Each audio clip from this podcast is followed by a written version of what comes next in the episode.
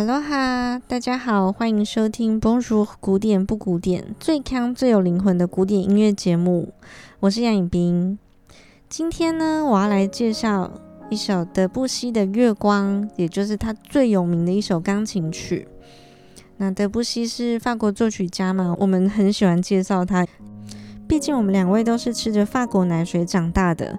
这个做人要懂得吃果子拜树头的这个道理。那这首曲子呢，人如其名，它一定要在晚上听。那如果硬要在白天上课上班的通勤时间听呢，也不是不可以，但有很高的风险会害你迟到，甚至你会直接学到德布西的出世精神，想要直接远离这个尘世间的喧嚣，不要去上班上学了。因为这首曲子是这么的恬静，怡然自得。它会和白天那种快速的脚步啊、刺眼的光线显得很不搭嘎。讲到月光呢，我会想到另外一位伟大的音乐家贝多芬，他的音乐也非常着重在光明和黑暗中。他的光线想必是阳光，他的阳光呢是要把人类从苦痛和绝望中救赎出来的那一种。像他也有一首非常有名的写给钢琴的《月光奏鸣曲》。我小时候看柯南啊，就有一个杀人案的背景主题，就是用这首贝多芬的《月光》。那我印象蛮深的，所以害我后来只要听到这首《月光》，我就会想到柯南。所以呢，就像为什么柯南会用这首曲子，因为这首曲子描述的就是偏重于一个人在夜晚中的踽踽独行。伴随了幽暗神秘的月光，以及诡谲不安的气氛。其实，人类的脚步声才是贝多芬这首《月光奏鸣曲》的主角。不过，德布西是叛逆著称的法国人，他在音乐中绝对不讲大道理。他年轻的时候也崇拜过华格那一阵子，后来他另辟新路，开创了一个音乐。从所未有的视角和格局，就像我们以前常常介绍德布西的节目呢。德布西改变了对音乐的观点和视角，有别于以往的第一人称呢，他更喜欢用第三人称的视角来叙述音乐，甚至超脱了人类的视角，因为他不认为人定胜天。虽然说德布西不但是法国人。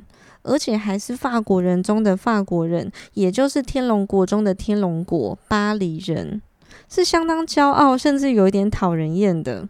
但我说实在的，当他在写音乐的时候，他的音乐终于大幅降低了人类的姿态，非常，而且在描写大自然的时候，是显得非常忠实谦卑的。德布西自己曾说，他对于描绘画面的细节或情节呢，没有兴趣，他更感兴趣的是如何在音乐中表现自然万物缓慢而受苦的生成、茁壮、绽放，以及新生的喜悦。好，所以回到德布西的这首《月光》，它清清冷冷、朦朦胧胧，光线不再是人类的救世主了。它只是画面的一部分，在这首德布西的月光里，几乎没有人类出现。那它算是德布西比较年轻时的前期的作品，还保留一点旋律线条。那我们一起来听这首德布西的月光，Clair de Lune。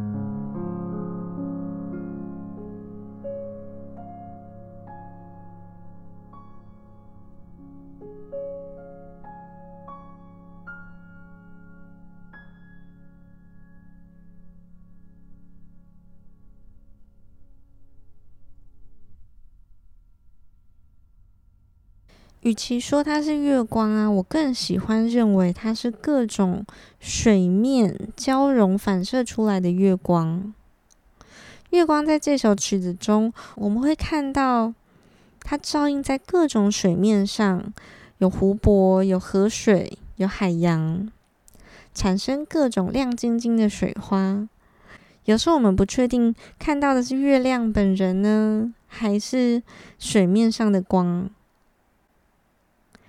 乐曲 A 段一开始，我们好像看到了宁静渺无人烟的湖泊，月光很澄澈的在天空上打下来，掉落到湖里，好像深不可测。你会听到德布西用各种和声音色描绘各种月光在湖泊上的姿态。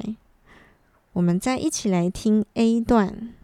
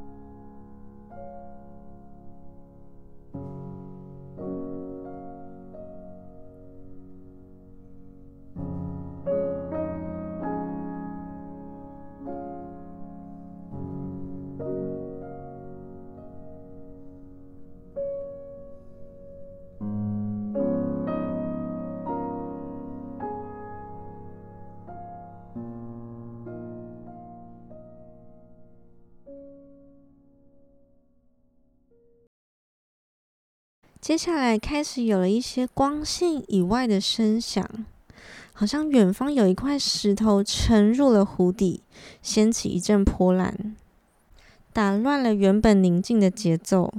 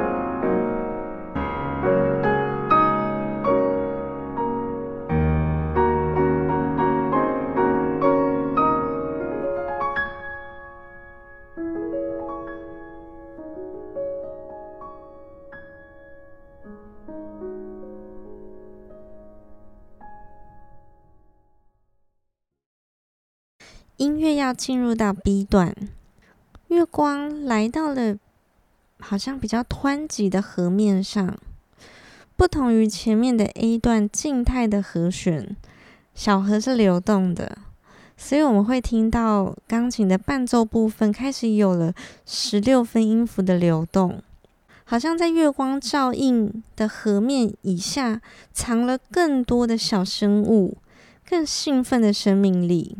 嗯嗯嗯嗯嗯嗯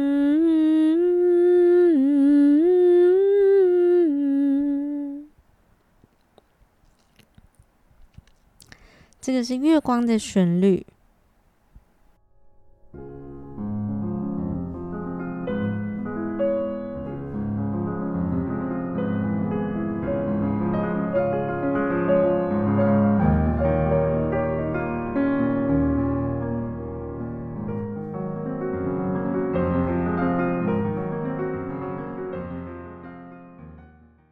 那这次请大家着重听听看低音伴奏的，好像是河水流动的十六分音符。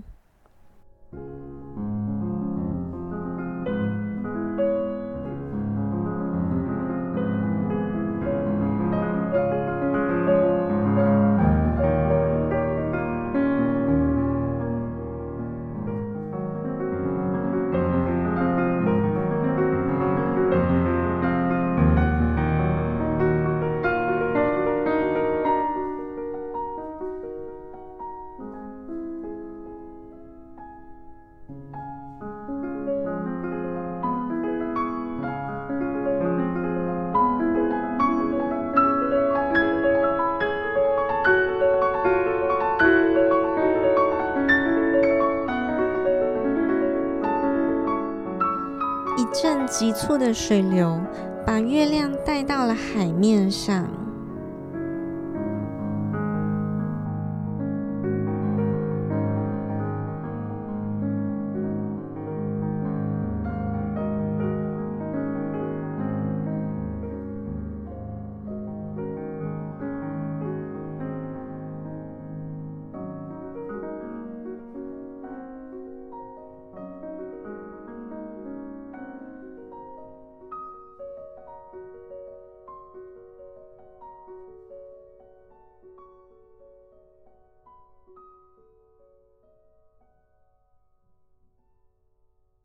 是 B 段的旋律，但到了这里有一些变化。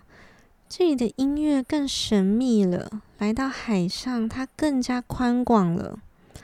我们看见一波波的海浪与月光交融，而海面下还藏有更多我们未知的暗潮汹涌。浪潮的力量是比较男性而强壮的。一度要把女性的这艘微不足道的月光小船吞噬了。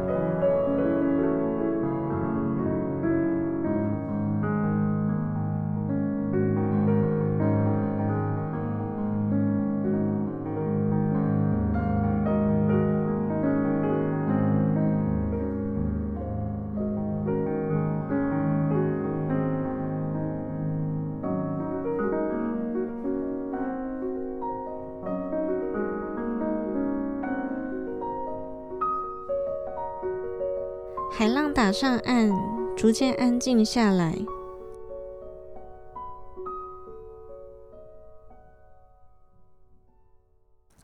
留下了平坦的沙子和光芒。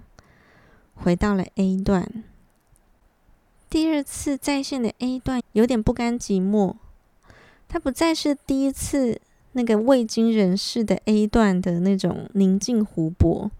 它不时开始有小水花的泼打，色调也和第一次的 A 不一样了。夜晚好像快要过去了，这时候天空隐隐约约的透了一点太阳光，日出前的阳光带来的姹紫嫣红，还有曾经是黑暗中的霸主的月亮，一起在这个天空中共存，产生了奇异的光。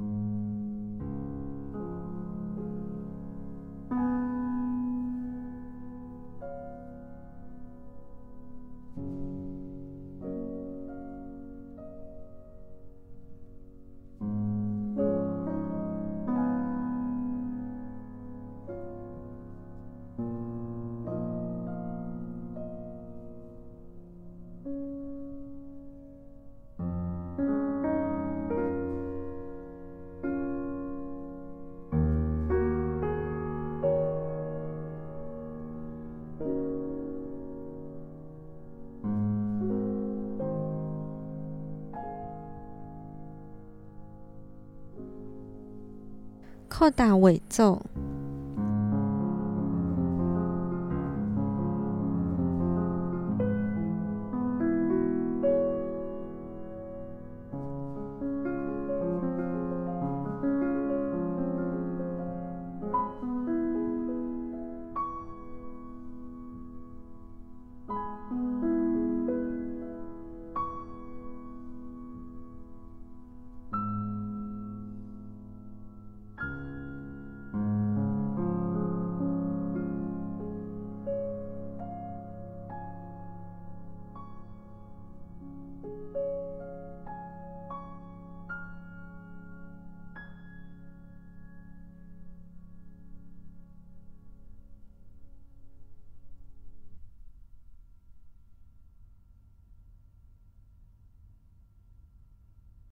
音乐来到了扣打呢，月光离开了，没有旋律了。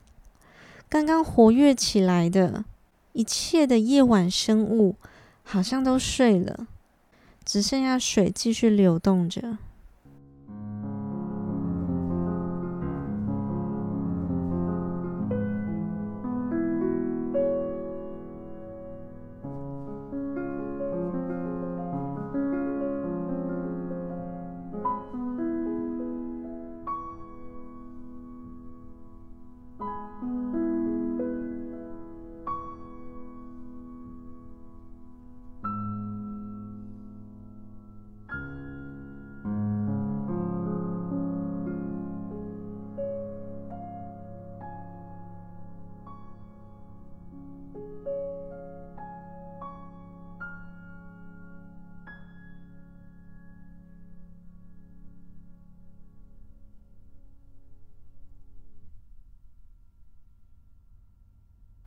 谢谢大家今天的收听。喜欢我们节目的话，记得到 Apple Podcast 的页面上面给我们五星鼓励和留言，我们会不定期的回复。